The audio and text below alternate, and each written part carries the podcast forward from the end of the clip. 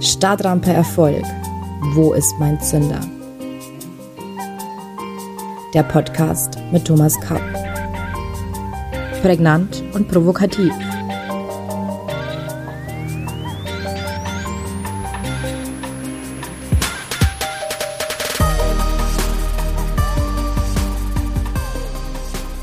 Herzlich willkommen zu unserer neuen Folge von Startrampe Erfolg. Wo ist mein Zünder? Heute beschäftigen wir uns mit Mut und Erfolg. Wie immer beginnen wir mit einer Geschichte. Philippe Petit ist 1974 achtmal auf einem Drahtseil ohne Sicherung von einem zum anderen Turm des alten World Trade Center in New York hin und her balanciert. Für ihn war es Mut. Für viele andere, einschließlich meiner Person, wäre es Übermut und ziemlich sicher Selbstmord gewesen. Was bedeutet das nun für unsere Stadtrampe Erfolg? Mut bedeutet, etwas zu wagen, ein Risiko einzugehen, sich in eine mit Gefahren verbundene Situation zu begeben, um dadurch ein höheres Ziel zu erreichen. Mut kann sich in einer Handlung zeigen, zum Beispiel dem Selbstständigmachen eines Angestellten, oder auch in einer Handlungsverweigerung, zum Beispiel einem sozialen Zwang zu widerstehen, indem man Nichtraucher bleibt, obwohl alle in der Clique rauchen. Man kann sich aber nicht nur im Handeln oder Unterlassen, sondern auch im Denken mutig zeigen. Der Leitsatz von Immanuel Kant zur Aufklärung war Sapre aude, habe Mut, dich deines eigenen Verstandes zu bedienen. Aufklärung hatte also nicht nur mit Erkenntnis, sondern auch mit Mut zur eigenständigen Erkenntnis zu tun. Was heißt Mut nun heute? Sieben Elemente des Mutes sind meines Erachtens hervorzuheben. Erstens. Der mutige Mensch überwindet eine innere Hemmschwelle. Er begibt sich aus der Komfortzone seines Lebens heraus. Auch der Mutige hat Zweifel und Angst, aber er überwindet sie. Wenn Sie also Gefühle von Zweifel und Angst verspüren, heißt es noch lange nicht, dass Sie nicht zu mutigem Handeln in der Lage wäre. Doch der Mutige ist von einer inneren Zuversicht getragen. Er glaubt an ein Gelingen seines Schrittes. Seine Seele bezwingt seine Angst und sein Geist seine Zweifel. Zweitens. Neben dieser eher intrinsischen Angst kann die Angst auch durch den Verstoß gegen extrinsische Grenzen, zum Beispiel Verbote und Gebote, begründet werden. Mut ist damit meist auch ein Stück Ungehorsam. Ungehorsam ist die Verbindung von Individualität und Mut. Wir erkennen, dass wir persönlich etwas anderes machen wollen als die anderen und wir haben den Mut, dies auch gegen Widerstände umzusetzen. Viele als erfolgreich betrachtete Menschen rebellierten gegen etablierte Systeme. Nelson Mandela gegen politische, Albert Einstein gegen wissenschaftliche, Karl Marx gegen wirtschaftliche, Robert Bosch gegen soziale, Pablo Picasso gegen kulturelle, Martin Luther gegen religiöse und Sokrates gegen philosophische Systeme. Drittens, der mutige Mensch kann seine Gedanken kontrollieren, denn unsere Gedanken sind meist verantwortlich für unsere geistige Antizipation der möglichen negativen Konsequenzen unseres Handelns. Und diese Antizipation hält uns oft zurück. Der uns bereits bekannte Meckeraffe ist in dieser Disziplin ganz groß. Die Macht der Gedanken kann uns mutlos machen oder auch zu Helden. Und oft bringen Menschen den größten Mut auf, wenn sie zum Beispiel in einer akuten Stresssituation oder Bedrohungslage gar keine Zeit zum Nachdenken haben. Viertens. Weil der mutige Mensch ein Risiko eingeht, kann er auch scheitern. Mutig kann nur sein, wer die Möglichkeit dieses Scheiterns als mögliche Konsequenz seines Handelns nicht nur sieht, sondern auch innerlich akzeptiert. Aber vergessen wir nicht, wer Mut hat, geht ein Risiko ein. Wer keinen Mut hat, auch. Fünftens. Wer mutig ist, braucht eine real existierende Chance des Erfolgs.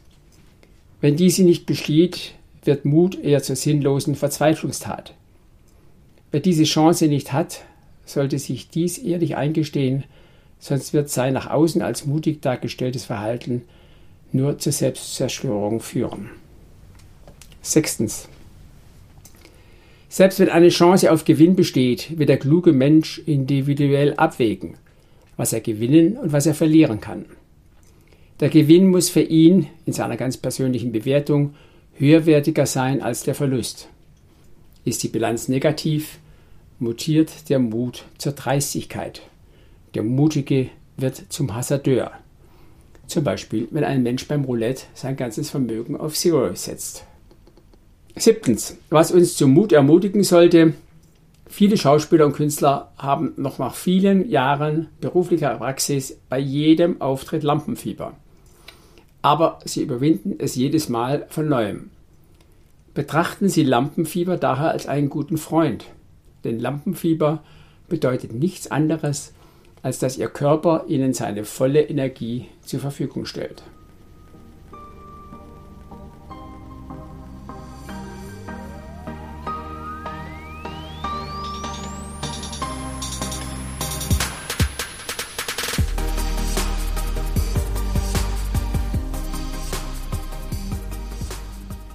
Wie verhält sich nun Mut zum Erfolg? Mut ist regelmäßig kein Selbstzweck, sondern Mut ist ein Katalysator für unseren Erfolg im Leben. Mut benötigen wir bei der Erkenntnis wie beim Handeln. So benötigen wir zum Beispiel Mut, um dem Leben einen Sinn zu geben und uns selbst zu erkennen, um für unsere Werte einzustehen, um unseren eigenen Weg außerhalb der Fußstapfen anderer zu gehen, anders zu sein, gegen den Strom zu schwimmen oder gegen die Regeln zu verstoßen und die vorherrschende Meinung und Autoritäten in Frage zu stellen. Und dafür muss sich der mutige Mensch häufig auch zeigen. Denn kennen wir immer an den Satz im dritten Flugblatt der Geschwister Scholl vom Sommer 1942. Verbergt nicht eure Feigheit unter dem Mantel der Klugheit. Verbergt nicht eure Feigheit unter dem Mantel der Klugheit. Wir sollten also nicht unklug handeln, aber auch nicht durch vorgeschobene Klugheit mutlos sein. In der letzten Folge haben wir uns mit der Wahrheit befasst. Deshalb stellt sich jetzt die Frage, wie hängen Wahrheit und Mut zusammen? Wahrheit und Mut sind miteinander eng verbunden. Der Mutige braucht die Wahrheit, denn nur mit ihr kann er ein verlässliches Risikoprofil erstellen und sein Ziel gegen das Scheitern abwägen. Mit jeder Dreckserei betrügt sich der Mutige selbst. Der Wahrheitssuchende demgegenüber braucht den Mut, um die Wahrheit zu suchen, zu finden, sie zu artikulieren, für sie gerade zu stehen und sich für sie einzusetzen. Denn die Wahrheit ist den Menschen oft unangenehm und es erfordert oft Mut, die Wahrheit auszusprechen, zu hören oder zu akzeptieren. Und es erfordert Mut, die Konsequenzen zu tragen, wenn man die Wahrheit ausspricht. Jede historische oder aktuelle Diktatur liefert hierfür zahlreiche traurige Beispiele. Mut verhält sich zur Feigheit wie die Wahrheit zur Lüge. Damit passt auch die Beziehung von Wahrheit und Mut im Negativen zusammen. Denn meist ist der Lügner auch feige, weil er sich nicht traut, die Wahrheit zu sagen, zu hören und ihre Konsequenzen zu tragen. Wahrheit und Mut sind daher zwei zentrale Werte für unseren Lebenserfolg. Mut und Wahrheit hängen miteinander zusammen und langfristig ist ohne beide kein Erfolg möglich. Wenn Sie das ganz anders sehen, wunderbar. Nur glaube ich nicht, dass Sie den Gipfel Ihres Erfolgs erreichen werden, wenn Sie sich mit diesen beiden Werten nicht intensiv auseinandergesetzt und Ihr Bewusstsein geschärft haben. Was ist also Ihre Wahrheit? Was ist Ihr Mut? Wie stärken wir unseren Mut? Mut ist bei vielen Menschen nicht automatisch vorhanden. Mut ist eher unangenehm und Mut bedeutet Überwindung von inneren Widerständen. Wie können wir unseren Mut trainieren? Von der berühmten Eleanor Roosevelt stammt der Satz, mache jeden Tag etwas, was dir Angst macht. Zitat Ende.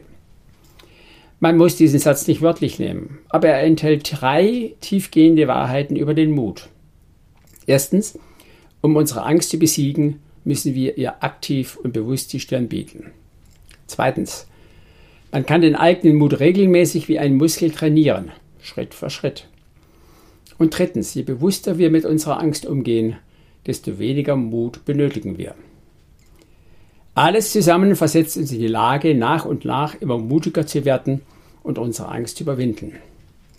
Darüber hinaus entdecken wir langsam andere Facetten unseres eigenen Wesens, wenn wir etwas tun, was uns Angst macht.